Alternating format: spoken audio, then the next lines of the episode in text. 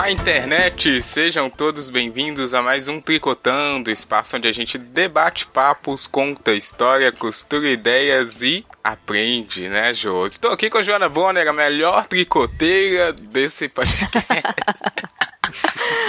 Olá, bom, olá, amiga internet, tudo bem? Faz tempo, hein? Desculpa aí. Uai, Estive Jô, ausente. O que, está acontecendo? o pessoal tem cobrado aqui a sua participação, porque tem que ter uma voz agradável, ah, né? Que isso. E então, o Júnior. Aí o pessoal fica com. O Júnior, voz de trovão, não tem.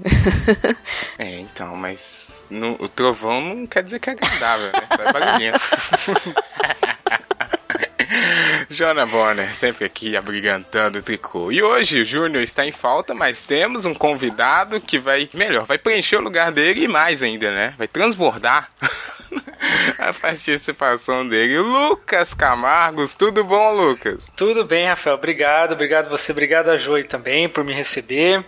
É, não Opa. sei se eu tô nesse patamar aí de, de transbordar, de preencher lacunas aí no podcast alheio, transbordar lacunas, né?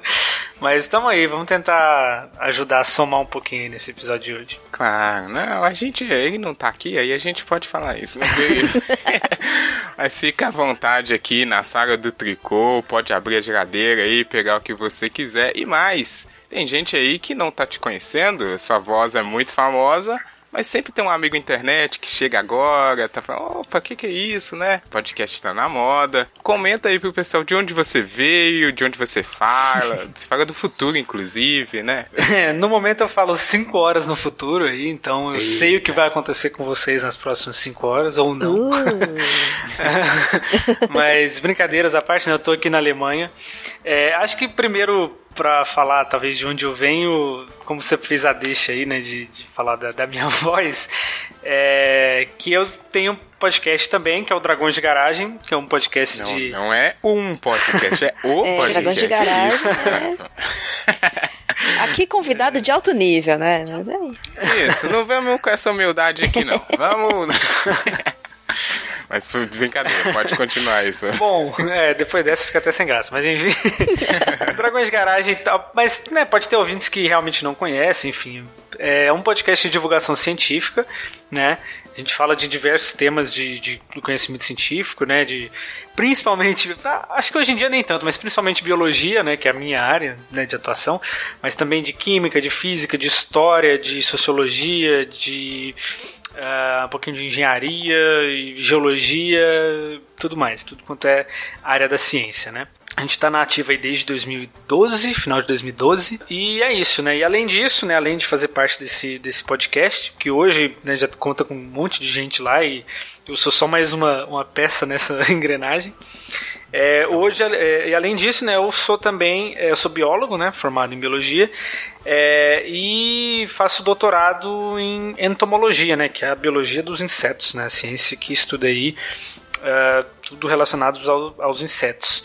Então acho que isso ajuda um pouco a, a, a, ter uma ideia do que a gente vai discutir hoje, né? Eu acho. já deu a dica, já. já não, já deu a dica. É o título, amigo né? internet já é viu verdade. o título, né? É isso a gente sempre tenta fazer isso.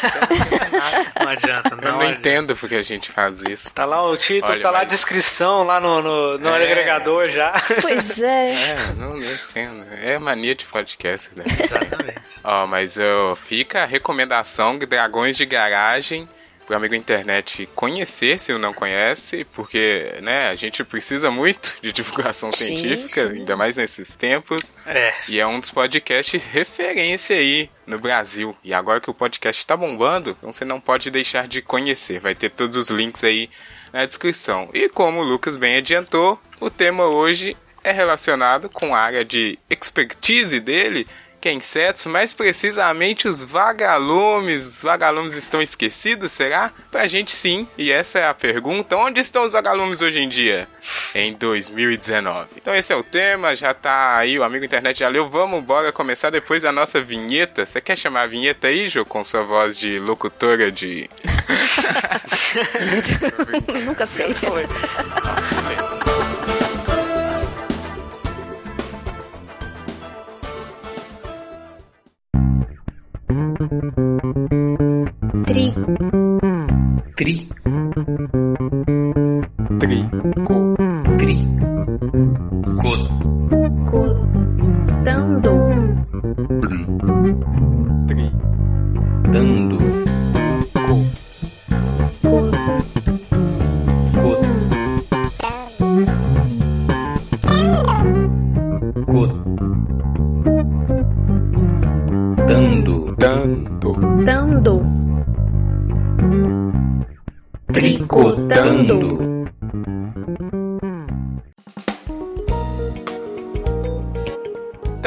começando aqui o tricô, é, os tricotantes que são é, que saem de perguntas, né, geralmente são inquietações particulares minha e do Júnior e da Jo, e a gente se perguntou um dia desses, cadê os vagalumes? E aí?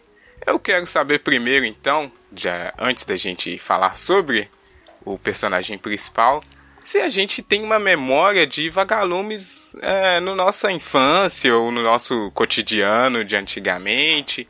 Porque vagalume ele é um, uh, um, um animal, um inseto que está sempre em obras, né? Sempre meio que no imaginário, assim, fantasioso. Talvez nem mais fantasioso do que real.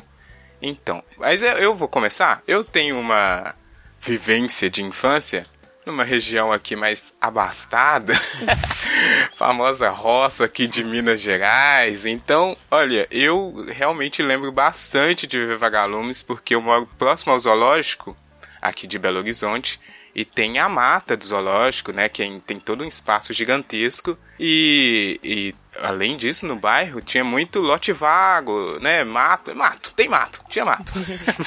e aí eu via bastante, sério mesmo. Eu lembro de uma vários dias assim chegar em casa mais à noite de brincar na rua e ficar olhando tanto de vagalume, subindo, descendo, aquela coisa de criança, né, bem bonitinho mesmo ele se confundindo com as estrelas. Oh, e aí, que Jô? e você? Tem lembranças de vagalumes? Nossa, sim. Na minha infância a gente morava. No... Na verdade, meus pais moram lá ainda, né? Numa região na Grande São Paulo que era só.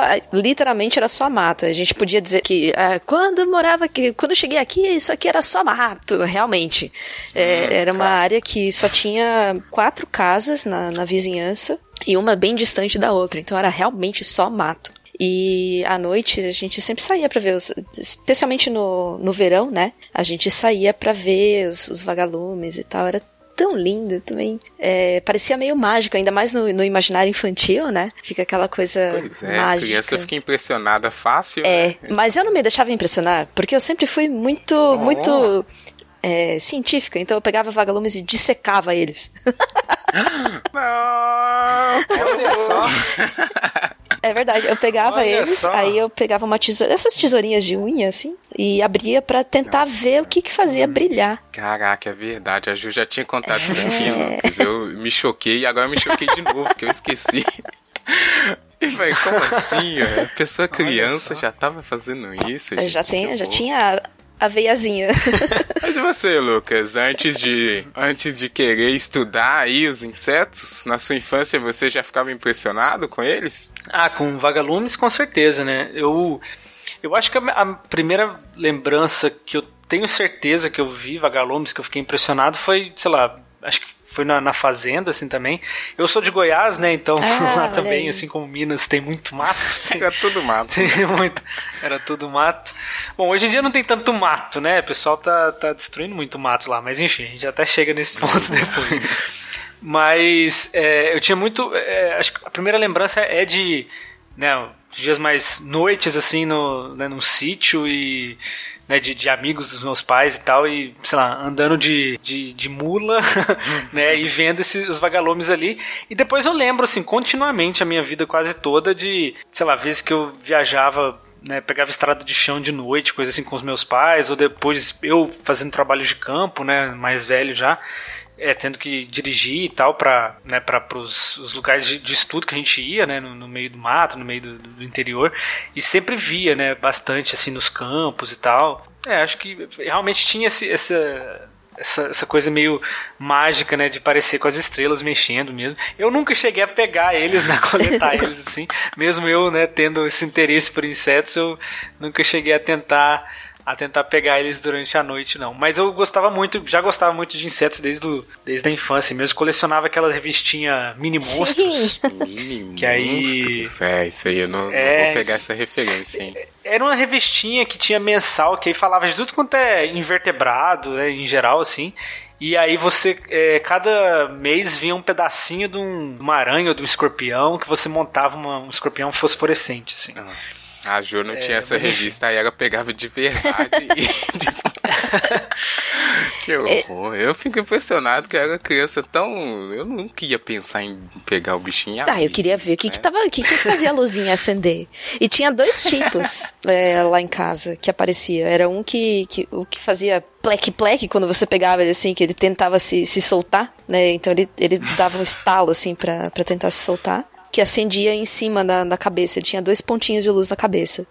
E tinha o outro que acendia a bundinha. Eram dois Hum, tipos. olha aí. Aí eu não sei qual que é qual. Eu sei que tem vagalume e pirilampa, não sei se é a mesma coisa. Acho que é a mesma coisa, não sei. né? Eu acho que é essa coisa de, de nome vulgar, né? Nome, nome Regional, não, não né? científico, né? Nome regional, sim. Ah, é verdade. Pirilampa é um nome muito engraçado. Ué, mas... É, fico- ficou famoso lá na novela da. É o Rei do Gado, né? O Pirilampo, Pirilampo e Saracura, né? sim, sim. A dupla É, sertaneja. Sérgio Reis e o. Mas no caso, esse, esse que. E o Sater, Sater, né? Acho que é. Mas no caso, esse, esse é, vagalume, né, que, que brilhava mais na cabeça e que fazia esse tlec-tlec, ele. A gente não chama necessariamente. Na biologia, a gente não fala que eles são vagalumes verdadeiros. Assim, o vagalume que a gente chama de vagalume mesmo é o, aquele que brilha a bundinha, né? Pelo menos que a biologia assume que seja mais o vagalume verdadeiro, digamos assim. Porque na verdade tem vários insetos, não só esse, também esse que faz o clec-clec, que ele, ele emite um- algum tipo de luz, né? Mas são um pouco mais raros, um pouco menos comuns. Mas os mais comuns mesmo são o vagalume, que é da família Lampyridae, né? Lampyridius, é o que brilha na, na bundinha.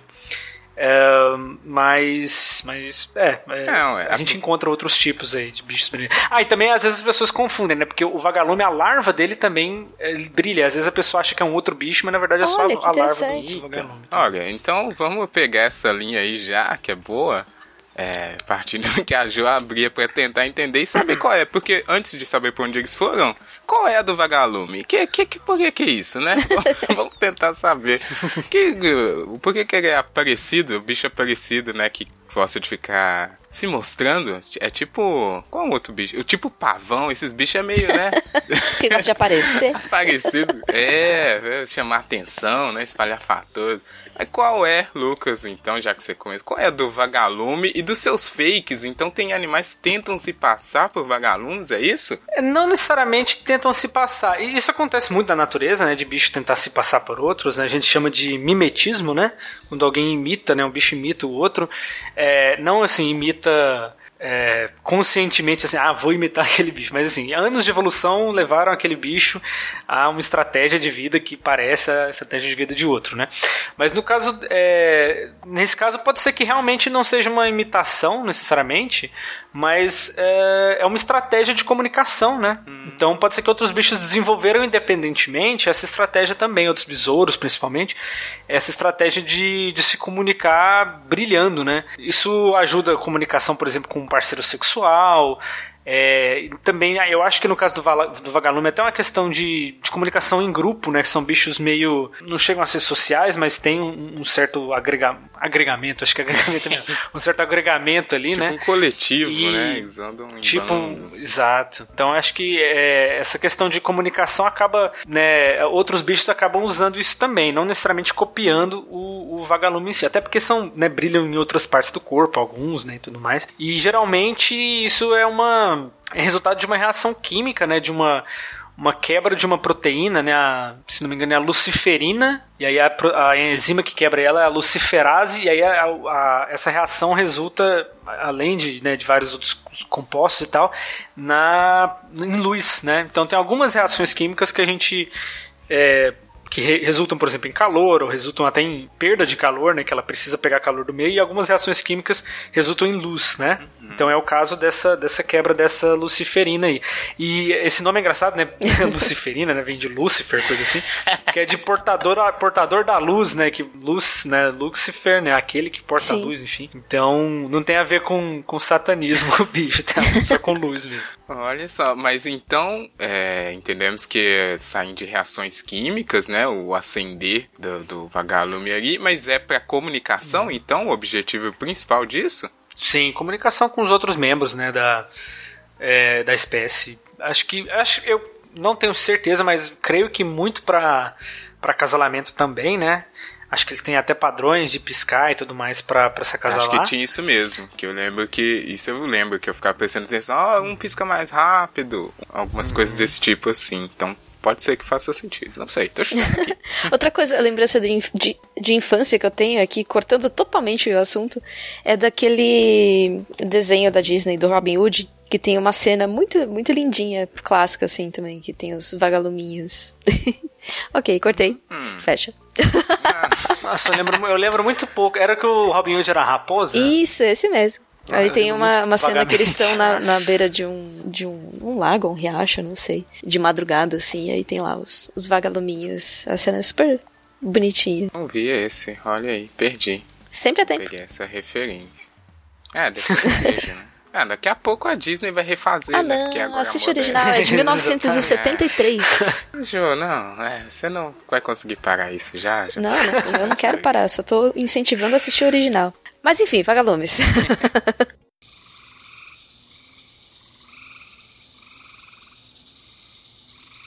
Vagalumes. Então é isso, ó. Então sabemos que eles fazem isso pra comunicação, pode ser com várias intenções aí, né? Inclusive de reprodução.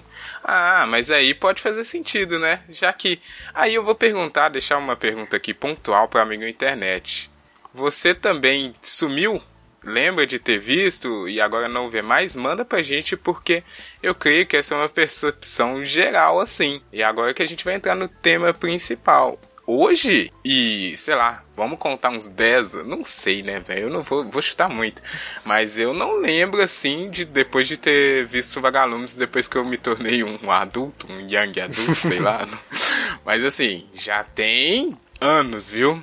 Posso chutar com certeza. E aí, Jô, você também, né? Ou não? Não, eu também. É, e pior que é uma coisa assim que a Também, gente né? não se dá conta na hora, né? É, é um Isso, negócio que você, é. de repente você para e pensa, ué, essa época do ano costumava ter, desde quando que não tem mais? Ou foi deixando de ter, né? E, e não só vagalumes, né? Também na, na época lá em casa tinha muito sapo, perereca, enfim, a gente sempre ouvia o coachar durante a noite. E aí foi parando. E eu também não lembro mais quando que, que isso parou de acontecer. Foi a última vez. E eu, olha, que eu ainda moro aqui na mesma região que eu disse, que é a próxima ao zoológico, ainda tem essa mata do zoológico. Claro que os lotes vagos não tem mais, né? Porque não vai ser as coisas vagas, né? Alguém comprou, sei lá. Mas a mata do zoológico tem ainda e não tem mais. E é isso mesmo que a Jo falou. Tinha muito mais bichos, muito mais coisas, cigarras, essas coisas assim que.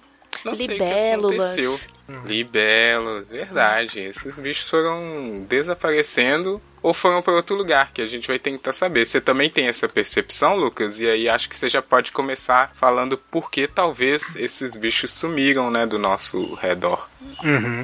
Bom, é, quanto ao vagalume em si, vamos, assim, é difícil falar que ah, eu não vejo mais, porque a- até pelo meu trabalho, né, de às vezes a gente ir pro mato e coletar ativamente insetos, né, montar armadilhas e tal, eu acabo vendo e coletando alguns vagalumes aqui e ali. Mas essa, essa impressão de não ver mais E aí, os... cê- cê- só entender, você vai caçar os insetos? Sim, entre outras Ah, coisas, parte do meu trabalho. Eu é- achei, achei engraçado. É, eu vou procurar um tipo específico de insetos lá, né? Então, mas a gente acaba né, coletando e acaba vendo outros bichos também. Uhum. É, mas essa, essa impressão de não ver mais os vagalumes à noite, assim, quando, não quando eu estou coletando ativamente, mas quando, ah, sei lá, passando numa estrada de chão no meio do, né, do, do mato, no meio de uma fazenda, sei lá. Isso realmente eu, eu sinto, e eu acho que algo que ilustra até mais Porque às vezes o vagalume, às vezes a pessoa que, sei lá, tinha o costume só de viajar em, sei lá, em, em algum lugar que não tinha tanto vagalume né, há, há muito tempo atrás, né, sei, sei lá, um lugar que, que não tinha mato em volta, qualquer coisa assim, é, a gente, todo mundo, acho que, sei lá, de pelo menos com mais de 20 anos, é, lembra de viagem quando era criança, que, sei lá, o, o para-choque ali do, do carro, o para-brisa, na verdade, ficava tudo cheio de inseto, Sim. né? Que, que o vidro da frente ficava tudo che- cheio de inseto, aí tinha que ficar passando, é, tinha que limpar ali, jogar água no posto, porque, sei lá, qualquer três horinhas de carro, aquilo ficava cheinho de insetos. Isso, não sei se vocês repararam, mas acabou, assim, né? A gente quase não vê mais inseto esmagado no, no vidro do carro. É né? verdade. E... Até tinha uma, uma piadinha besta que o pessoal fazia. É, como é que você sabe que um, um ciclista é feliz? Pela quantidade de insetos no dente dele. Exatamente. Eu avisei que era besta. É, eu acho que hoje já não é um problema, né? Hoje a piada já não faz mais sentido. Porque Exato. realmente, assim, a, abundância desses bichos diminuiu muito, né? Nossa, estragaram a piada também. E eu acho que o Rafael chutou meio certo, assim, é, pelo menos na, na questão dos insetos, de, sei lá, de uns 10 anos pra cá, talvez um pouquinho menos, de, desse, desse número de insetos, da abundância, né? Ou seja, da quantidade mesmo, né? da- das diferentes espécies. Dá pra falar também que vagalumes são várias espécies, né? A gente fala de maneira geral, mas são centenas de espécies de vagalume né, que existem. Mas de insetos em geral, né, a abundância, o número de, de, de bichos em si diminuiu muito. No caso dos anfíbios, eu acho que é algo um pouco mais recente, talvez, de uns, sei lá, uns seis anos pra cá. Um pouquinho mais, talvez. Ah, e podem ter várias causas para esses desaparecimentos e para essas diminuições aí, né? Por esses diferentes tipos de bicho também. Sim, vamos lá. Se são várias, a gente vai saber o que que. Qual que é a nossa culpa, né? O que, que, que, que aconteceu de errado. Ah, mas vamos ver. E, o City talvez a, a primeira, né? Não sei se tem uma ordem de importância. né? Bom, é, eu não sei exatamente. É porque assim, os cientistas estão hoje discutindo muito qual que é a, a causa desses desaparecimentos de insetos, de sapos e tal. Então não existe ainda uma causa definitiva para isso, mas a gente sabe por é, exato, não existe um consenso, mas existem alguns consensos, por exemplo, sobre é, causa de extinção de espécies. A gente não sabe se algum- algumas dessas espécies estão sendo extintas ou não, mas ah, se a gente pe- pegar as causas de extinção de espécies, já dá uma pista do que, que pode estar influenciando, né? Então a primeira maior causa de extinção de espécies no mundo todo, qualquer espécie que seja vegetal, animal, enfim, é a perda de hábitat, né? Então a perda do ambiente natural das espécies. Basicamente, assim, a grosso modo, é desmatamento, né? A, a- a grande fonte de perda de hábitat, né? Você muda muito o ambiente ali, você né, retira, no caso você ainda mata árvores, né, as espécies vegetais ali, mas você tira aquele ambiente que um monte de outras espécies dependia, né? E aí vem com isso desertificação, né?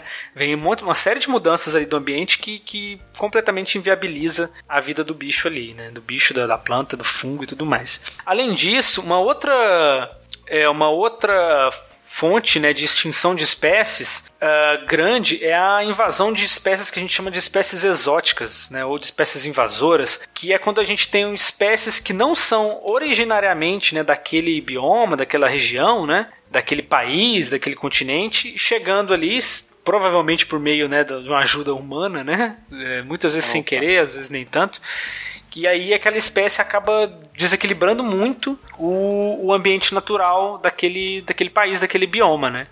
Então a gente tem, por exemplo, a, a, a abelha, a apis mellifera, aquela abelha que vai na sua, na sua Sprite, na sua fruta, quando você está num, num clube. aquela tarde, assim. aquela amarela e preta, né? Exato, que é meio É, que grandinha. você fica em dúvida se você corre dela ou se você não se mexe, né? Se você, se você dá um tapão ou...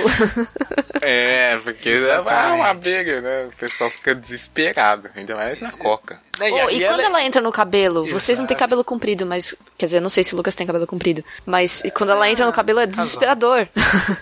É, é- essa, essa apis mellifera ela não chega tanto a entrar no cabelo, assim. As que entram no cabelo são mais as, as abelhas nativas do, do Brasil, da América do Sul.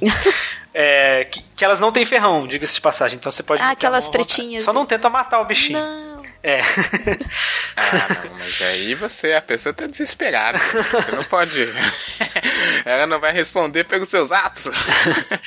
Mas a apis mellifera, né, a africanizada ainda, né, que é uma, uma variedade de um bicho grande, agressivo e tal, ela alastrou assim pelo continente e ela ac- acaba causando alguns danos às populações de abelhas locais, porque ela, ela é um bicho muito bom de serviço, assim, né? Então, é um bicho que consegue usar muito os recursos, né, das, das plantas, o pólen e tal, e acaba deixando pouco para as abelhas nativas, né? Então, e, e ela foi trazida né, para realização de experimentos aqui no Brasil, e aí o bicho Tomou conseguiu, é, exatamente, cons- conseguiu Olha sair só. e espalhar, né? É, e a gente tem outras fontes de, de, de, de extinção, por exemplo, a poluição, né? Então, a, a adição de produtos químicos ali que ativamente matam ou inviabilizam né, populações de, de, de animais, de, de plantas, de tudo, né? Então, isso é particularmente é, grave no caso de insetos, né? Porque a gente é, tem uma a gente de forma geral, assim, planeta, né? Tá, não, de planeta não, vamos falar assim, a gente Brasil, a gente Estados Unidos, a gente um pouquinho Europa, é, depende muito de, do- de essa agricultura né, extensiva, né, essa monoculturas e tal, em que se usa muito é, agrotóxicos, pesticidas e tal. E às vezes a gente fala que esses, esses é, agrotóxicos, agro- agrotóxicos acabam atingindo a entomofauna não alvo, né, a fauna não alvo. Então você tem a fauna alvo, ou seja, sei lá, o pulgão que você quer matar, que está comendo a sua plantação, mas você vai matar o pulgão, não necessariamente você vai matar só o pulgão. Né? Até porque as, os produtos que você usa para matar um bicho, um inseto, é, normalmente vai acabar matando outro inseto, porque os insetos têm metabolismos ali bem parecidos. Né? Então, para você fazer um produto que consegue matar só um especificamente é muito difícil, né? É, tanto que, sei lá, pra gente, a gente que é humano, tomar um vermífugo, a, gente, a gente toma, sei lá, um a cada. Né, com, com certo, uma certa periodicidade. Porque se a gente tomar muito, a gente vai sofrer muito com aquilo, porque a gente, o verme que, que estaria no corpo de alguém ali é um animal tanto quanto a gente, né? Então a gente não tem tanta diferença assim capaz de, de não sofrer tanto, né? Esses efeitos colaterais. Então é, é, esses produtos químicos de, principalmente de agrotóxicos, né? São ah, terríveis no caso das abelhas, por exemplo, né? Que se sabe muito que existe uma série de, de pesticidas aí, os neonicotinoides, por exemplo, que agem no sistema nervoso do bicho, né? Que paralisam o bicho, acabam é, estão tendo influência muito grande na diminuição das abelhas, né? As abelhas estão deixando as colônias também, então está tendo um problema grave de, de, de, de diminuição dos polinizadores né, no mundo afora. E grande parte disso graças a essa questão de, de pesticidas, né? Alteração. Exatamente. E, e aí você acaba atingindo né, bichos que não tem nada a ver, enfim. Além disso, é, dá pra gente falar também da, das mudanças climáticas, né? E as mudanças climáticas, elas, elas é, é um, é um ponto interessante, porque ela não só é um, é um problema em si, só do clima mudar e, sei lá, da temperatura ficar muito quente pro bicho, mas acaba levando os outros problemas da desertificação, da perda de hábitat, dos invasores, a amplificar, assim, a ampliar os, esses outros problemas. Por quê? Por exemplo, a gente tinha, eh, no caso, vamos pensar o Aedes aegypti. O Aedes aegypti ele ocorre um pouquinho lá no sul dos Estados Unidos, né? Ele ocorre, lógico, né, no Brasil todo e tal. Mas ele ocorre só, só um pouquinho lá nos Estados Unidos, no sul. Só que ele está aumentando a distribuição dele cada vez mais para o norte, né? Porque a gente tem uma temperatura global aumentando também. As médias das, das temperaturas estão aumentando, então os mosquitos estão conseguindo atingir lugares que eles não atingiam antes e acaba influenciando o- a- a- os ecossistemas que eles estão ali. Principalmente no caso do mosquito, acaba influenciando a saúde pública, né? Mas a gente pensar em outros bichos invasores e tal, a gente tem é, bichos que estão sofrendo mudanças ali no equilíbrio porque é, não conseguem ficar num lugar que ficavam antes porque está muito quente, ou conseguem atingir lugares que antes ele não alcançava, né? Então, mudanças climáticas, assim, é, é uma fonte de desequilíbrio, né, bastante forte, assim, para ainda mais para esses bichos sensíveis, né, como insetos, sapos e tudo mais.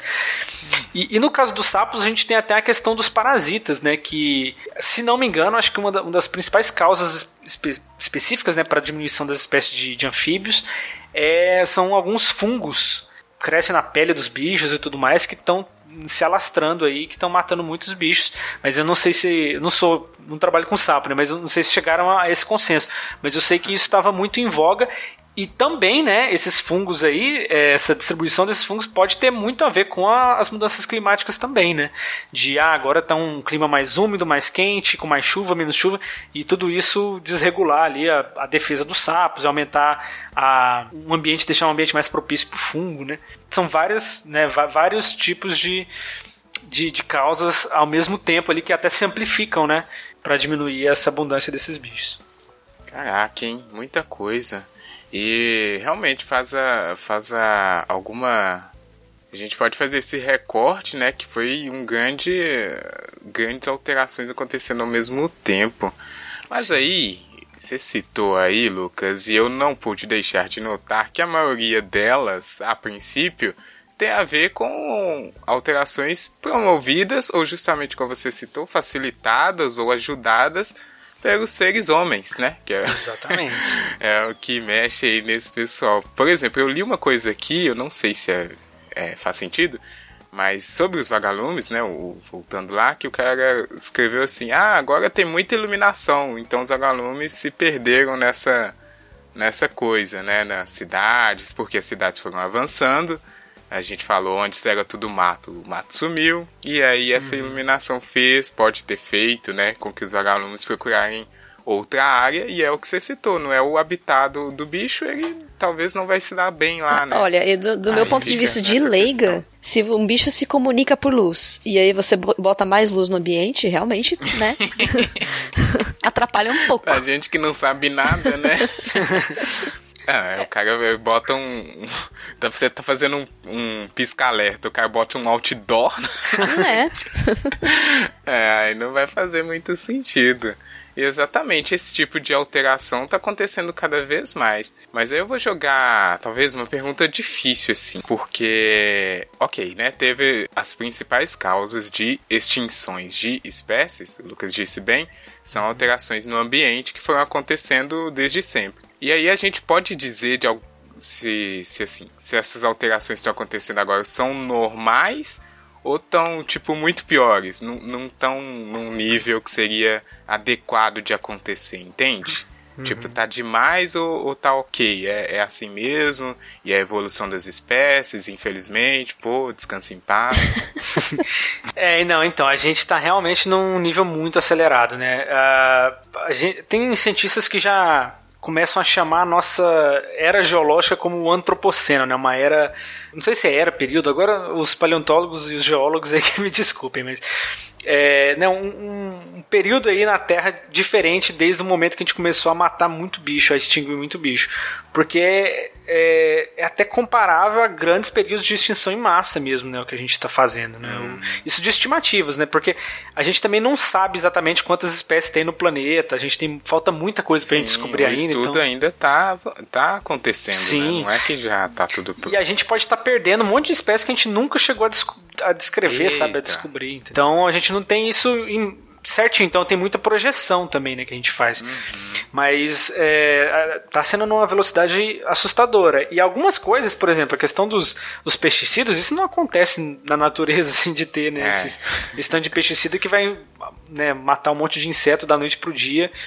Então tudo Sim, isso, é. tudo isso é, é, é realmente ou amplificado muito pelo homem ou até criado, né? É, exatamente pela espécie humana. Manipulado, né? Exatamente. Tem uma, uma é outra coisa. O pessoal coisa... vai falar assim, de só antes de você completar, uhum. o pessoal fala assim, pô, mas o mundo sempre estava em, em, eh, desenvolvimento, né? Teve as revoluções, então não pode pagar o desenvolvimento, né? Tem um pessoal que, que é desse tipo aí. Então eles veem como inevitável essa alteração do, dos biomas e das florestas, esse tipo de coisa. Mas aí a gente tem que fazer esse recorte que você disse que os cientistas, né, gabaritados, uhum. estão fazendo.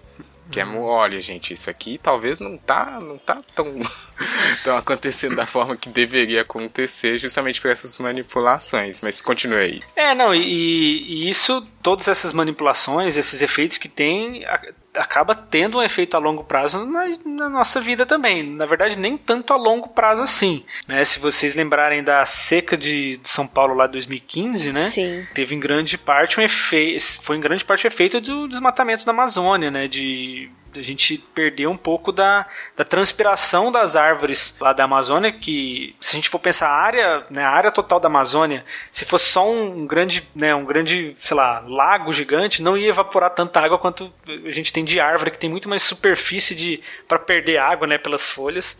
A, a Amazônia transpira muito e essa transpiração, essa umidade vai para outros lugares do país, né? Então a gente está tendo essa discussão hoje também, né, no Brasil, mas esse é um dos pontos, né, que afeta inclusive a agricultura também, né, afeta inclusive essa ideia de progresso pela destruição. Então, Sim. ah, se você não tem a floresta ali, você não vai ter nem a chuva para irrigar a sua plantação, que no fim das contas a água é talvez o principal insumo da agricultura, né, se a gente for parar para pensar. E no caso da, das abelhas, é, na verdade de insetos em geral, mas das abelhas tem mais estudos sobre isso. Às vezes o pessoal também fala, ah, não, mas eu estou usando aqui, eu não estou usando um inseticida, eu estou usando um, um herbicida né, sei lá, um glifosato, por exemplo. Né? Ah, um herbicida tem gente que fala que ah, não faz mal para ninguém. Há controvérsias que não faz mal para ninguém, mas não vou falar aqui também porque eu não sou né, nem, nem, nem, um pesquisador biomédico, nem nada assim.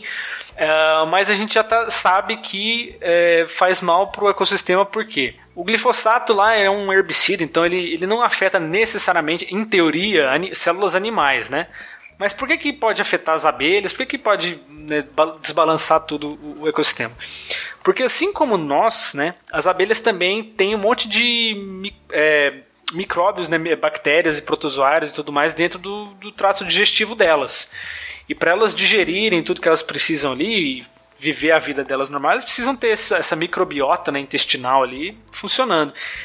E já tem alguns estudos que mostram que esses herbicidas, né, que teoricamente não afetariam vida animal, eles acabam né, detonando com essa microbiota intestinal, né, essa flora intestinal, né, que a gente chamava de flora intestinal, é, das abelhas e isso acaba levando à morte delas, que elas não conseguem digerir né, as coisas direito, não conseguem realizar né, o metabolismo delas direito ali.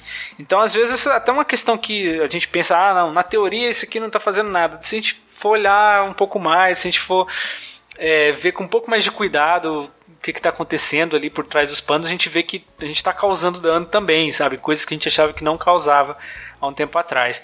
Então é tudo um monte de, de equilíbrios muito delicados, né, que a gente está lidando quando a gente começa a modificar o ambiente de uma maneira tão grande, assim, de fazer, sei lá, latifúndios e, e fazer grandes cidades e, né, enfim, desmatar grandes áreas e tudo mais. Mas e aí? Mas aí vai vir um cara. Eu, eu tô fazendo o papel daquele cara, tá, gente?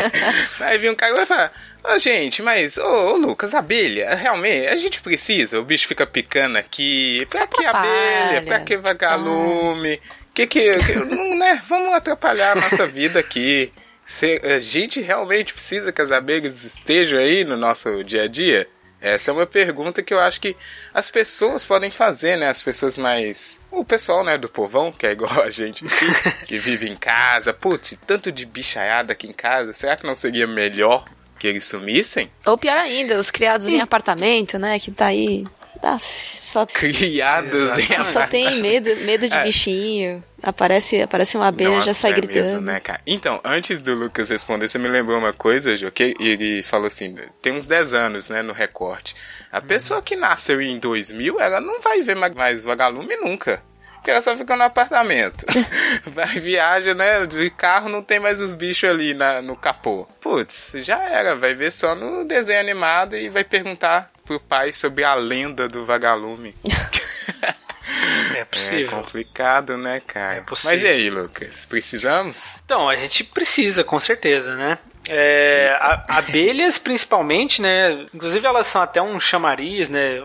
Tem até pessoal da entomologia que é meio. É meio. Tem um pouco de recalque da galera de, que estuda abelhas, porque essa galera que estuda abelhas tem tem muita reconhecimento, dinheiro, né? Porque é um bicho muito importante, né? Não só aí, carismático, ó, né? As tretas dos entomólogos. Dos entomólogos. Quem diria? Quem diria? Mas porque os, as abelhas são muito importantes para tudo, assim, né? Tipo, para polinização, né? Se a gente não tivesse abelhas, muitas das culturas vegetais do mundo todo, assim, não ia, a gente não ia conseguir plantar direito, porque não ia ser polinizado, a gente não ia ter né, a continuidade da, dessas culturas vegetais. Então, a questão das abelhas, a gente nem, é, nem questiona, assim, né? De tão importante que é a presença delas é, nos ambientes. E outros insetos também, né? O vagalume, por exemplo, ele é um bicho predador, então ele vai lá controlar populações de, de lesmas. E algumas lesmas dessas, lesmas terrestres, né? Algumas lesmas ou caracóis desses podem ser, por exemplo, bichos que que comem planta também. Pode comer lá uma alface, uma plantação de alface que está tendo infestação de, de caramujo que está comendo esse alface porque não tem um, uns, uns, vagalumes ali comendo eles também. Então, Olha só, eu não é, sabia disso. Exato. Então, a gente, é, se a gente for pensar em insetos, né, nossa, vários deles têm importância muito grande em, em, controle, né? De, se a gente pensar só do nosso lado, né? Do lado egoísta da coisa. É, esse, é, esse lado de, problema, né? de controle de pragas, de controle de. Por exemplo, é, a gente pode pensar em bichos libélula, por exemplo, né? Que a, gente, que a Jo falou mais cedo, né? Hum. Libélulas vão lá e as, as larvas comem as larvas de mosquito, os adultos comem os mosquitos adultos também. Então é, mosquito é um incômodo pra gente, né? Então, se a gente tiver esses bichos ali perto também, a gente tem um controle das populações de, de bichos mais nocivos a gente, né? Então... Achei, achei legal que as libélulas separam que criança come criança e adulto come adulto. é porque. Então, é porque elas têm ambientes diferentes, né? As larvas, tanto da libélula quanto do mosquito, são aquáticas, né? Uhum. E aí os adultos são voadores. Então... Verdade. Criança com fazer criança. uma organização aqui, né, gente? Ó. Exatamente. Ah, achei engraçado. É, realmente, né? A gente. É, é, como a gente demora a notar que os vagalumes sumiram, a gente também tem muita dificuldade em lembrar que essas coisas fazem parte de, um, de uma harmonia aí, né? De um, de um equilíbrio que você bem disse. E justamente, né, a gente tem esse problema de, de ser egoísta, né? De achar que o mundo é completamente feito para os seres humanos. É. Sim. Então até na, no cenário. Até na dona de casa mesmo, ela sai matando todos os bichos, nem pensa duas vezes, até o grande fazendeiro. Né? Esvazia né? o, o, o, latinha de inseticida em cima de uma barata. Uma lata por barata. Nossa, já, já vi isso acontecendo. Tinha uma pessoa na firma, numa outra firma que eu trabalhava, essas latinhas aí era. Tinha que comprar um, um estoque. É. Porque a pessoa achava que era, sei lá, um ator de ação aí que sai com duas armas, sabe? tipo Rambo. É, a pessoa. No, os, os, como é que é o nome daquele Baigon? Sei lá, é. que as coisas ah. lá não duravam, não, velho. O pessoal empolgava. Então acho que falta meio isso. E talvez o Lucas tenha até a visão melhor, já que ele estuda isso, né? E faz parte do, da construção de estudos sobre. É, é difícil, né? O pessoal reconhecer essa questão mais harmônica da situação, né, Lucas? Ah, não, com certeza, né? É, eu acho que são vários fatores aí que influenciam isso, assim. Eu acho que o primeiro é que a gente é educado a achar que inseto sempre é algo asqueroso, indesejado. Ah, mas aí eu vou ter que concordar com essas lesmas que você citou aí. Lesma é um negócio nojento, Mas lesma né, não é inseto. Lesma é um molusco, exatamente. Ah, desculpa. Aí, tá vendo? É, aí, pessoa ignorante mesmo. Viu? É garoto de apontamento isso. É. Olha só. Não, não, tá? Eu vi a vagabundo. Eu sei, eu sei. É, mas é nojento. É, lesma é nojento. Mas as pessoas, as pessoas têm essa essa visão muito negativa, né? E, e eu acho que isso já é um primeiro passo assim a, a, ninguém querer entender um pouco mais que, peraí, qual que é um papel papel entre aspas, né? Papel pra gente, porque o bicho tá vivendo a vida dele, né? Ele não tem que ter papel nenhum, né? Na, na opinião dele, é. provavelmente. Mas qual que é o papel dele na, na, no ecossistema, né? E esses bichos têm, né? Eles estão ali, eles estão participando, né? Estão tão comendo e sendo comidos, estão, enfim, fazendo tudo quanto é outra atividade ali. E isso é muito comum, assim, das pessoas ou ignorarem ou minimizarem, né, o papel desses bichos, né? Já eu lembro que eh, recentemente saiu. Recentemente não, já tem alguns anos, uns 5 anos, sei lá, 4 anos, que tinha saído uma. Acho que era uma questão sobre o parque. Uh, ah, deixa eu, acho que foi, era sobre a Chapada dos Veadeiros, se não me engano. Falando sobre algumas espécies é, ameaçadas que estavam ali presentes e tal. E aí tinha um estudo, tinha feito até colocado algumas espécies de invertebrados, né, de, de aranhas, escorpiões e insetos. E aí, na época, um senador, hoje governador, que convém falar quem é, é minimizou, né, falando, ah, mas olha, estão querendo proteger, né, insetinho e tudo mais, aranha, papapá. E quando, na verdade, são bichos que estão controlando pragas ali pra gente, né? Então, enfim, tem, tem sua. Além do direito deles existirem, né, no, no lugar deles, né? Eles têm uh, funções, né, no, no ecossistema ali, né? Então, é o que a gente chama de serviços ecossistêmicos, né? Que é tudo que um bicho ou um. Não necessariamente só um bicho, mas, por exemplo, um corpo d'água, um, um ambiente em si, é, prover de positivo pro, pro ambiente em contrapartida pra gente. Né? Então, por exemplo, a abelha tem um, faz o serviço ecossistêmico de polinizar. As árvores da Amazônia têm esse serviço ecossistêmico de é, aumentar essa umidade, né, essa, gerar essa corrente, esses rios voadores, essa corrente de umidade no, no, no Brasil. Alguns insetos estão ali, geram esse, esse serviço ecossistêmico de controlar pragas. Né? Então, tudo isso, alguns outros, por exemplo, que são, já tem um serviço ecossistêmico de decompor matéria orgânica, e aí deixa o solo mais rico né, para plantação, né? Uhum. Bichos que vão ali comer folha caída, comer bicho morto e tal, e, e, tudo, e o cocô dele ali vai, vai, enfim, vai dar uma adubada, uma melhorada no solo. Então, tudo isso é importante a gente as pessoas esquecem, né? A pessoa vê um inseto como uma coisa isolada ali, indesejada no meio do ambiente, quando na verdade muito parte do ambiente, né? E parte dos ciclos naturais ali. Você disse esse negócio de ser ensinado, né? E muita coisa talvez é meio que cultural, porque você lembrou aí de pragas, o pessoal fala, ah, e as pragas? É tudo inseto. É sim, tudo inseto, sim. é tudo esses bichos que ninguém quer, aí sim. sempre é associado com coisas ruins. Então fica meio que né, emaranhado na cultura e nas tradições, que Sim. também dá essa cria um distanciamento, né? O cara acha que é realmente uma coisa ruim. inclusive, ó, inclusive vou até usar um exemplo que acabou de rolar aqui no podcast, quando você falou, por exemplo, do da lesma, né? As ah, pessoas às vezes associam tudo que é ruim, nojento, sei lá, a inseto, e aí né, as pessoas acabam pegando outros invertebrados, ou até vertebrados. Eu conheço gente que às vezes falou, ah, um sapo, ah, esses insetos, sabe? Tipo, eu chamo gente, sapo de inseto. Isso aí porque... não foi eu, não, gente. Sim, sim, mas. Ah, porque é um bicho nojentão ali do. do entendeu? Que, que não é Entendi. peludinho, nem. Enfim, nem a, não e a gente não come, né? É, não, o cara pega, né, o, o coisa que ele não gosta e aplica como se fosse. Entendi, verdade. Exato é meio construção mesmo, né? O pessoal Sim. vai coletando isso.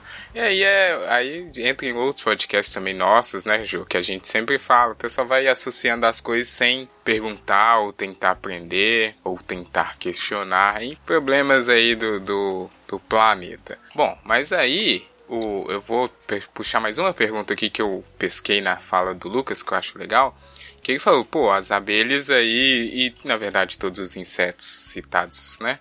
Eles têm uma, uma função e nessa função, nesse papel que eles desempenham, sempre tem uma contrapartida. E aí eu vou jogar pra gente aqui, ô Lucas, o homem, que é esse ser incrível, ele tá dando a contrapartida dele pro, pro ecossistema ou ele tá só tirando? Um, o papel tá sendo bem desempenhado, né? tipo, tipo, aquele pessoal de, de filme, tá trabalhando bem nesse filme, não tá? é, bom, o impacto nosso é gigante, né? É... Deixa eu ver. É porque eu, é eu digo assim, tem várias, né? Tem várias propostas, a gente sabe, né? Várias iniciativas e tal. Mas eu imagino, e aí pelo que a gente vê mesmo no noticiário e tal, que é, durante todo o período de existência do planeta, assim, talvez o que o homem tenha sido tenha feito, né? É, de forma, de maneira a prevenir ou preservar, é muito pequena em comparação sim. com os anos de evolução, até porque nem tinha o conhecimento, né? Às vezes o cara, ah, vamos sim, fazer aqui sim. a fábrica e, né, destrói mesmo. Aí só depois foram descobrir, pô, não era pra ter destruído. É, aí talvez seja tarde demais. E isso é importante mencionar mesmo, porque até antes de fábricas, né, se a gente for pensar em, em povos tradicionais, né, seja, enfim, qualquer continente, né? Infelizmente, né, quando a gente movia para os lugares, né, a gente que eu digo nossos antepassados de tudo quanto é área aí da, né, da América, enfim, tudo mais, as pessoas não tinham, né, noção que as espécies se extinguiam, né, logo de cara e também não tinham noção do, do de quantos bichos tinham ali, do que do impacto que causavam. Então, a gente acabou causando alguns impactos ao longo da nossa história também, né? E eu acho que não dá pra gente julgar com os olhos de hoje, né? Que a gente sabe hoje do nosso impacto e, e, e da, do dano que isso pode causar.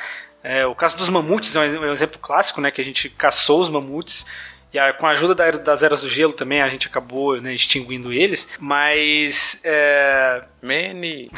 Exatamente. Mas é, hoje em dia, né, a gente. Então, a, a gente tá num, num, período muito crítico, assim, de. O dano que a gente causa ainda é gigantesco, né? Já causamos muito, né? E o dano que a gente causa é gigantesco, mas ao mesmo tempo, hoje em dia, a gente tem muita consciência. É uma coisa que a gente talvez tivesse em, em tempos passados, que a gente talvez destruísse menos mas a gente tinha menos consciência. Hoje a gente tem muita consciência. Então a gente tem pessoas que optam, por exemplo, por consumir produtos que têm baixo impacto ambiental. Isso é algo que era impensável se a gente for pensar, sei lá, 50 anos atrás, né? Ou até menos. Ou até menos, né? É, isso eu acho que, que é positivo. Eu acho que isso pode começar a causar alguns impactos e ao longo prazo a gente vê gerações novas chegando com, com visões diferentes do que, do que a gente tem, do que né, a nossa geração, os nossos pais tiveram. E eu acho que isso é, é um, um pouco de esperança que eu tenho ainda em novas gerações, porque eu acho que a consciência está aumentando. É, eu vejo um pouco de paradoxo aí, que ao mesmo tempo que está aumentando essa consciência a gente está com a população crescendo cada vez mais e exaurindo cada vez mais os recursos Sim. do planeta. Então tem esse, esse antagonismo, né? Exato. É, é, o que eu falei, né?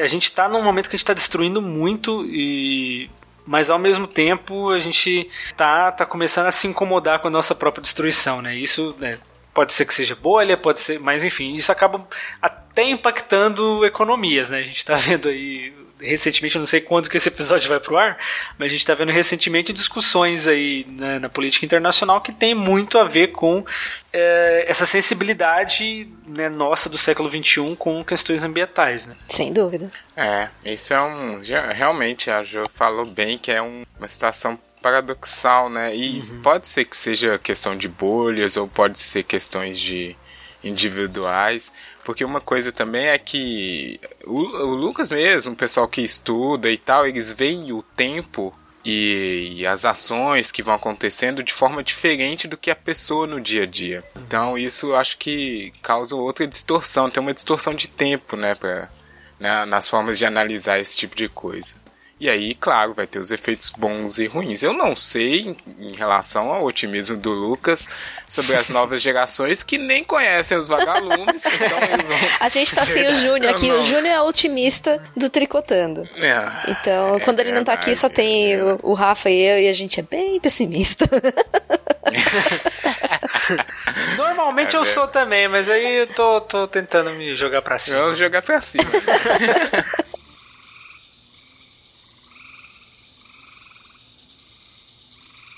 Ah, mas aí eu gostaria da gente falar aqui agora, no finalzinho, justamente tentar, né, jogar para cima. O Lucas já citou aí uma, uma opção, né, de ter uma consciência e tal, e como é que a gente poderia mais, né, de forma assim, é, atuar em favor da natureza, ao invés de ser contra, ou somente, né, não, não tentar destruir o que já tem. E se, não, se fizer isso, já tá bom, né? Não, não atrapalhar o que já tem, já tá bom. O que, que a gente pode ir fazendo assim? Eu, eu vou falar por mim aqui, eu sou desses, infelizmente. E aí eu vejo que é uma coisa difícil mesmo, sabe? Infelizmente no dia a dia é difícil você parar pra pensar em natureza, porque é correria, né? Foda, tem que sobreviver.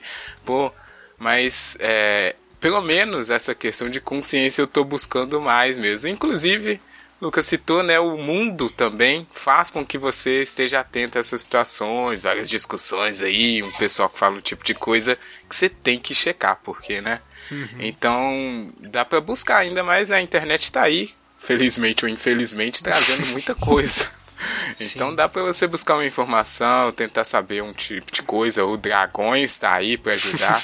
então acho que isso a gente pode e deve, né, fazer. Separar um tempinho ali para estudar e colher mais informações científicas a respeito do planeta que a gente vive. E aí, ações mais práticas, infelizmente, gente, eu vou ficar devendo, viu? Eu tenho que melhorar nisso daí. Minha culpa aqui. E você, Ju? Não sei nem como começar. A Ju tem sempre essa, essa respirada clássica dela, que ela ah, Ela dá uma. É, eu, eu tenho esse, esse meu lado pessimista grita muito alto, né? Nessas questões especialmente, porque eu vejo pessoal não tá nem aí, né? Até fora, né, fora da bolha, dentro da bolha, são poucos os que realmente se preocupam, da, que eu tenho contato, assim. Então, eu, eu não vejo muito, muito é, um futuro muito bom, assim, para os vagalumes. Não, é verdade, é complicado mesmo. Que que de- Vamos aí, então o Lucas vai dar a solução. Opa, nossa. O que, que a gente tem que fazer, Lucas? A gente tem que parar de usar Baigon, né? É uma, é uma boa, é uma boa. Até a sua, sua saúde agradece também. Mas. É, não vou dar né, a resposta final, porque não É, tem, né? Enfim, mas é, eu acho que tem algumas coisas que a gente pode fazer sim. É, bom, primeiro, eu como né, divulgador científico lá no Dragões e como professor também, né? Essa é a minha formação, né? é, eu acho que a gente informar as pessoas com informações confiáveis, né, principalmente nessa época difícil, né, de um monte de informação, mas sem conhecimento, né, a gente vê informação na rede, mas não tem checagem, não tem conhecimento, mas a gente pode passar informações confiáveis para as pessoas, então divulgar, ensinar, enfim, é, o que você achar mais interessante. Pessoas que não têm acesso a esse, esse conhecimento, fazer com que pessoas tenham acesso a conhecimentos né, sobre, sobre sistemas ambientais, acho que é primordial. Além disso, algumas ações, é, outras ações individuais, assim, eu acho que a gente tem um pouco mais de consciência é, sobre o que, que a gente consome. Eu acho que isso é, é importante, assim. Tanto de consciência, por exemplo, de roupas que a gente para para analisar de onde onde que está sendo produzido, sabe? Que condição de vida que aquelas pessoas que estão produzindo aquela roupa estão passando e ger- geralmente se, se tem algo análogo à escravidão ali também tem além disso dano ambiental então é tudo meio junto né a gente acha que são problemas separados mas nem tanto e a gente sei lá reduzir o consumo de carne por exemplo também é algo que a gente pode fazer é, individualmente também, né? Não necessariamente tô, né, tô pregando aqui veganismo para todo mundo, né? Não- acho que cada um é, vai avaliar melhor o, né, o seu consumo e tudo mais, mas eu acho que a gente não precisa consumir carne na, na intensidade que a gente brasileiros, né, principalmente consumimos. E outros povos aí têm maneiras diferentes de se consumir carne. E carne que eu digo principalmente carne bovina, né? Porque é a principal causa de desmatamento no Brasil para fazer né, soja, plantar soja para o gado comer, né? Mas eu acho também que só ações individuais desse jeito, não sei se, se vão resolver muita coisa. Então, eu acho que além de divulgação, além de repensar né, o que a gente consome, eu acho que a gente tem que pressionar também, né? Pressionar empresas, pressionar né, o poder público, sempre que a gente vê que né, estão tomando ações que estão causando danos para o planeta que no fim das contas são danos para nós mesmos também, né? Danos nos para os vagalumes ou para as abelhas são danos que a gente vai sofrer, né? Depois de um certo tempo. Então, um dano que a gente está sofrendo, que as nossas gerações futuras vão sofrer. Então, eu acho que pressionar quem realmente causa esses, esses danos, né? É, em primeira mão, eu acho que talvez até talvez até uma prioridade em relação a essas outras medidas mais individuais. Mas não sei se tudo isso vai resolver, não sei se, né, as pessoas vão aderir, mas é o que eu acho que dá para fazer. Tá, É, o peso mais forte, né? Eu lembrei aqui que a Jo compartilhou esses dias lá no Twitter um discurso do nosso agente mais querido, Smith, né, Jo? Ah, sim. Que talvez faça sentido nisso daí, né? Porque é Ah, complicado. que, que os, os eh, para quem não lembra o Agent Smith do, da do filme Matrix ele fala que os seres humanos são como um vírus no planeta né que eles vão acabando com é. tudo que eles encontram no meio do caminho É, talvez tem que ter um inseticida aí pra gente, hein? Olha aí, vamos então finalizar. Já finalizamos, na verdade, né? Com essas falas. Eu queria, aproveitando que o, Lucas falou, só deixar também a amiga internet que conheceu a gente há pouco tempo. Tem um episódio um pouco antigo, com um áudio questionável, mas muito bom, que é o Acontece. Tricotando 17, se eu não me engano, que foi intitulado O que tem debaixo do guarda-chuva vegetariano. Dá um link bom com esse episódio que a gente fez aqui, porque os assuntos estão interligados e essa coisa aí da, do nosso consumo sobre carnes pode ser conversada sem ser essa questão de timinho, né? Porque o problema é fazer timinho e timinho ninguém ganha. É, ninguém convence, né? perde. Ninguém, ninguém convence alguém com ofensa ou qualquer coisa assim, ou com imposições, né? Mas eu acho que a gente tem que parar pra pensar mesmo. A gente tá causando impactos. Quem, quem ganhar não vai ganhar, quem perder não vai perder, todo mundo vai perder. É todo mundo perder. Muito bem, então queremos saber aí da amiga internet. E aí? Cadê os vagalumes? Os vagalumes, então, né, gente? Vamos só lamentar, né? Que eu acho que não vai ter mais. acho que já tá já triste, né? Tem visto vagalumes? Conta pra gente. A gente vai ter que fazer um tour, né? Uma viagem pra ir ver. Vai ser tipo um evento. Puta, bando de vagalumes avistado. Vai ser foda. Conta aí, amiga internet, no tricotandocast.gmail.com. Fa- fazer Diga, que nem tem, tem lugares que tem os borboletários, né? Fazer um, um lugar pra Isso. vagalumes. Vagalumário. Vagalumário. Vagalumário. É. Vagalumiário. Pirilampário, boa, boa, melhor. Cara, eu, eu lembrei de um. eu- agora. tava falando pro amigo mandar aí, né? Manda aí, manda aí, manda no tricotandocast.com e no arroba tricotandocast também. Lembrei agora do episódio aí do, daquela série muito boa, Black Mirror. Sim, Das o das abelhas, abelhas, hein? é verdade. Então a gente pode fazer vagalumes artificiais também, pra talvez tentar restaurar a magia. Mas no caso do Black Mirror deu errado, porque Black Mirror, olha, o que vai acontecer.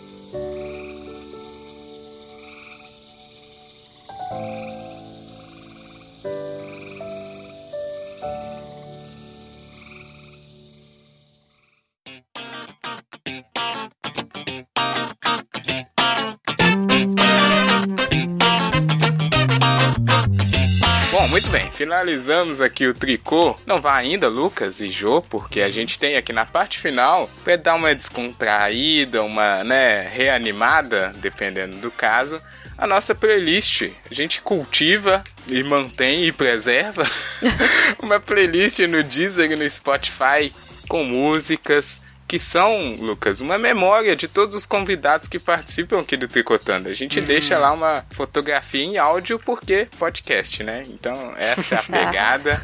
Hoje falamos aí sobre natureza, vagalumes e insetos. A Jo, que é a paraninfa da música temática. Vamos ver se ela vai segurar o título. Eu trouxe uma música que, na verdade, ela não é exatamente temática, mas eu citei no cast. Que é a música que toca na cena do, da animação do Robin Hood, nessa cena dos vagalumes. A música se chama Love, da Nancy Adams. É da trilha sonora do- da animação. É curtinha, ela não tem Como é nem é dois minutos. Desculpa. Love. Nancy Adams. Tem no Spotify, eu tenho aqui. Ah, bom. Sempre bom fazer esse tipo de pesquisa. É, eu, pes- eu pesquisei antes de. É, não é? Porque as músicas da Disney, ainda mais essas músicas antigas, né? Não sabe se o Spotify é. valoriza a história da Disney. Ou se tá esperando só os filmes novos, não sabemos. Tá aí, então, essa música aí bonitinha. Acho que é bonitinha, é porque a bonitinha. Disney, né, costuma acertar nesse tipo de coisa. Olha, enquanto o Lucas pensa ali, se ele não já tiver pensado, eu vou indicar a música aqui super óbvia. Porque, né, foi uma música que fez sucesso aí nas novelas da Globo algum tempo atrás e se chama Vagalumes Olha. da banda Polo, Polo, sei lá como dizem. A música é uma música de novela, né, gente? Mas ela dá, dá pra dar uma variada, porque eu tava ouvindo a playlist esses dias, ô Jô, e tá muita pedrada do Júnior, Ah, sabe? Então, aí eu trouxe essa musiquinha que tá bem levinha. É, estamos precisando dar uma. o Júnior, que participa aqui também, Lucas, ele é um fã ávido do death metal. Ah, sim. Então, é, às vezes ele dá uma exagerada, sabe? Na playlist você coloca lá, só toca pedrada, às vezes você tá querendo dar uma acalmada. E o amigo internet merece músicas variadas na playlist, porque a playlist é diversidade. Então tá aí, Polo, Vagalumes, pra você lembrar que um dia houveram esses bichinhos bonitinhos, brilhantes. Muito bem, Polo. É... Ih, já esqueci o nome da Nancy pessoa. da Jo. Adams. Nancy Adams. E agora, Lucas, você tem aí uma Ixi. musiquinha marota? Então, eu pensei em uma, depois agora eu já tava né, com dificuldade, eu pensei em duas, e agora eu não sei qual que eu Opa, falo. olha aí, cita uma.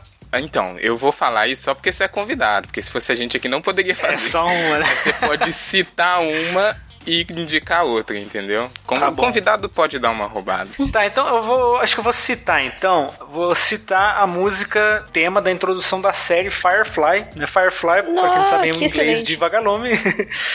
né? Que eu acho que é Sonny Rhodes o nome do, do cantor. E a música é The Ballad of Serenity, né? Que Serenity é o nome da nave deles, né? Que é a nave deles é a Serenity, que é o modelo Firefly, né? O modelo Vagalume, né? Que é uma nave que tem uma a turbina, uma bundinha que parece a bundinha de vagalume.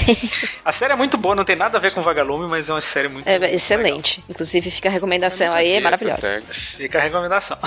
E o filme E também. aí a música de verdade. É, o filme eu não vi ainda, tem que ver.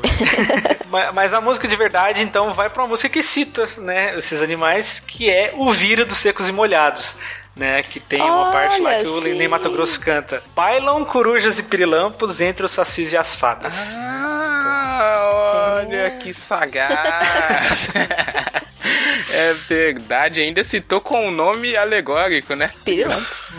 Esse nome é Exatamente. muito engraçado. Opa, boa. E um clássico, hein? Não tinha Secos e. Molhados ainda na playlist, tava faltando. Muito bom. A música. É, a música chama Vira mesmo? O Vira. É, o Vira. exatamente. Porque tem a parte do refrão, né? Vira, vira, vira homem, Aham. vira, vira. Boa essa música, muito bom. Então tá aí na playlist.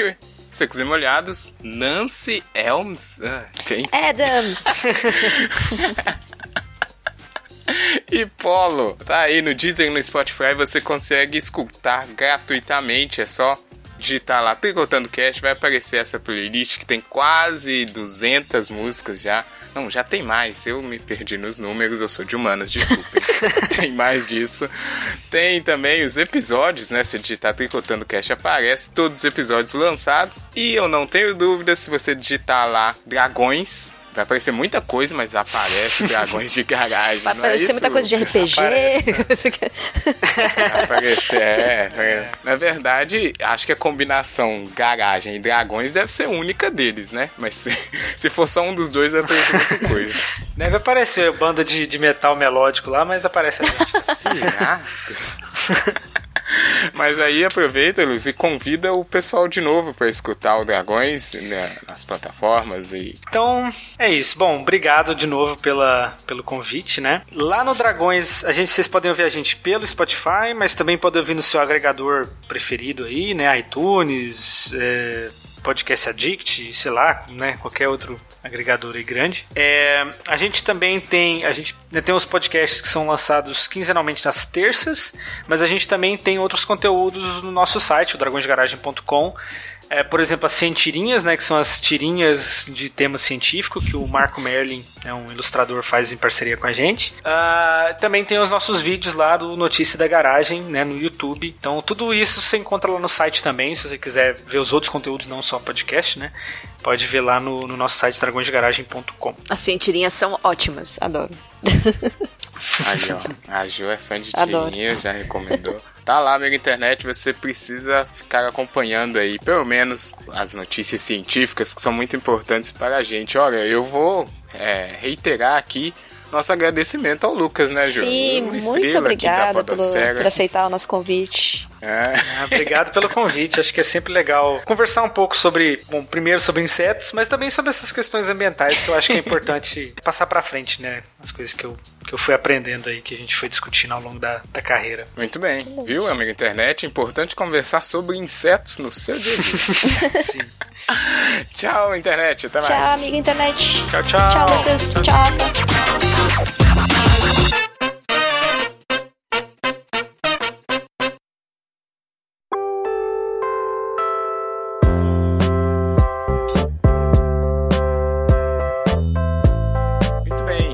Estamos aqui então agora, Jo. Jo está comigo, continua comigo, né? É, pro nosso quadro de recadinhos. Como é que era o nome do quadro que eu tinha colocado? Você tinha colocado o nome? Tricotando os comentários. Olha. Tinha, tinha. Tricotando os comentários. É porque demorou um tempo pensar em outro, tá vendo? Aí eu até esqueci. Gente, tem que mandar mais coisa aí. Mas agradecemos sempre. Se você não quer mandar, quer só escutar, não tem problema. Às vezes a gente tem uma vergonhinha, né, de falar, ah, eu não, não vou comentar. A gente fica meio, meio tímido. Gente, é, é o, o- o falar igual o pessoal fala. O nosso pagamento é receber o feedback de vocês. Verdade. Né? Mas você já sabe, agora a gente vai ler aqui os recadinhos aí que as pessoas mandaram aqui por Tricotando. Se você chegou até aqui, se acabou de ouvir o episódio maravilhoso. Agora o pessoal tá com essa mania, né, de juntar os elogios. Fantabuloso. Não sei se eu gosto. É, não sei se eu gosto disso, eu tô meio na dúvida. Vai usando, eu vai testando aí, você vê se você gosta ou não.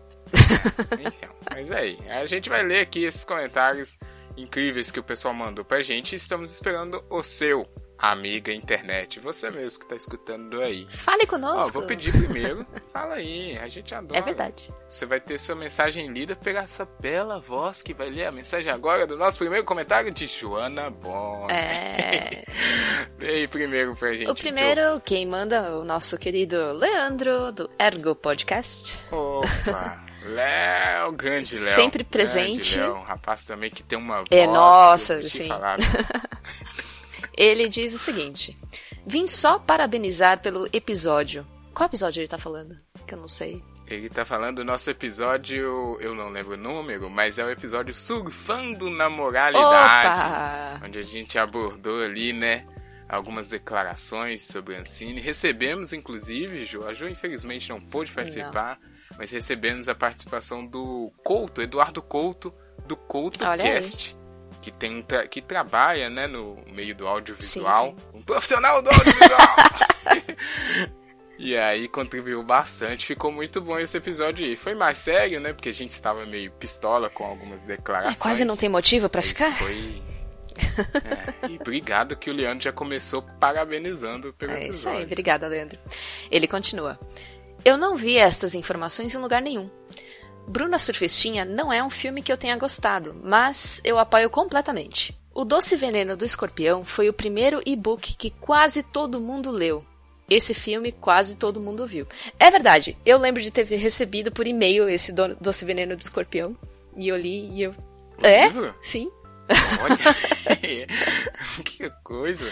Eu, eu também lembro de ter. Algum momento eu tive acesso, mas eu não li. Porque eu sou um. Eu sou o pior leitor possível, mas enfim, eu lembro de ter recebido também. Porque realmente o pessoal só falava disso aí nas interwebs. É, então. É... E ele continua. Muita gente começa lendo ou vendo filmes assim, se interessa e vai atrás. Não tem nada de errado. Errado é esse pi que foi eleito e que fala pi toda hora. Eita, aí, Leandro, isso aí, olha. Se o Jânio tivesse aqui, ele ia gritar de louvor. É. Muito bem, muito bem. Que bom, que bom que tem gente que concorda com a gente, inclusive na pistolagem, né? Que a gente precisa, pô. Ah, mas ele falou uma coisa aqui muito interessante, porque começa assim mesmo, que você, você vê alguma coisa e aquela coisa te permite descobrir uma nova mídia, você vai embora, cara. Então você não pode censurar as coisas. Ai, tem gente que é muito difícil conversar, né? Nossa. Ah, Senhora. não tenha dúvidas. Obrigado, Leandro. Somos, tamo junto aí, cara. Tem que chamar o Leandro pra gravar com a gente de novo, hein? Anota aí o. Demorou. Produção, por alô, favor. produção. o produtor, né? Muito bom. E aí, eu vou ler o segundo comentário aqui, Jô, que é bem curto. Tá certo. Que é referente a nenhum episódio especificamente. Que foi do Carlos Felipe. E ele só comentou assim no SoundCloud. Vocês não estão vendo os comentários do SoundCloud. Eu achei um Aí. comentário extremamente Olha. pertinente, porque é verdade. Eu não tô vendo Não, os então. comentários do SoundCloud. Não, mas então, calma. Olha, primeiro eu vou. Eu, eu, Joana, não estou eu, vendo. eu vou me desculpar, mas eu não, não vou aceitar muito bem isso aqui, porque eu sempre estou acompanhando o som do Cláudio, e aí eu não vi nenhum comentário sobre. Eu imagino aqui, porque primeira coisa, eu vou é, agradecer o Carlos. O Carlos, Jô, é um que participou com a gente, ele faz parte do projeto Ouvindo Abobrinhas. Ele participou com a gente no episódio sobre vegetarianismo. Ah, o famoso, inclusive foi citado no cast de hoje. Foi citar, verdade, foi citado. Olha, a gente sempre tá. Ô, gente, eu falo, a gente sempre tá citando porque o episódio é bom. Embora o áudio seja ruim, sempre lembro isso, porque né, tem gente que pode dizer. Mas esse, esse foi um dos melhores episódios que a gente fez. E o Carlos, né, a gente agradece muito por ter participado e vendo que ele continua escutando o Tricotando, não desistiu. Muito obrigada. Obrigado mesmo. Mas e aqui eu essa crítica eu tô achando esquisita, porque ele fez um comentário e a gente leu. Foi no episódio lá do sobre sobremesas. A gente fez um- ele comentou e a gente leu no episódio seguinte que, se eu não me engano, foi o de. Ai, eu vou pegar aqui daqui a pouco. Mas a gente leu sim. Mas como foi só uma frasezinha que ele falou assim: ótimo episódio. Talvez ele não pegou, não sei, não sei o que aconteceu, pode ter sido uma desinformação, mas eu quero que você comente mais então, Carlos. Desculpa aí, qualquer coisa, né? mas muito obrigado por continuar escutando. A gente sempre cita aquele episódio porque foi foda e vamos ter que chamar de novo o pessoal do Ouvindo Abobrinhas. Eu acho que o podcast deles está em hiato por enquanto. Mas é, vamos chamar eles de novo, porque foi um episódio memorável aqui na história do Tricotando. Fica a dica de novo para a amiga internet ir lá escutar. E aí, nessa mesma linha, Ju e a amiga internet, vou deixar só um recadinho aqui que antes você que tinha o costume de digitar tricotandocast.com para achar as coisas, é, mudou, viu? Mudou, é mesmo? Agora é tricotandocast.com.br. Ah, tem brr no final agora. A gente, é, a gente fez questão de a gente é nacionalista, né?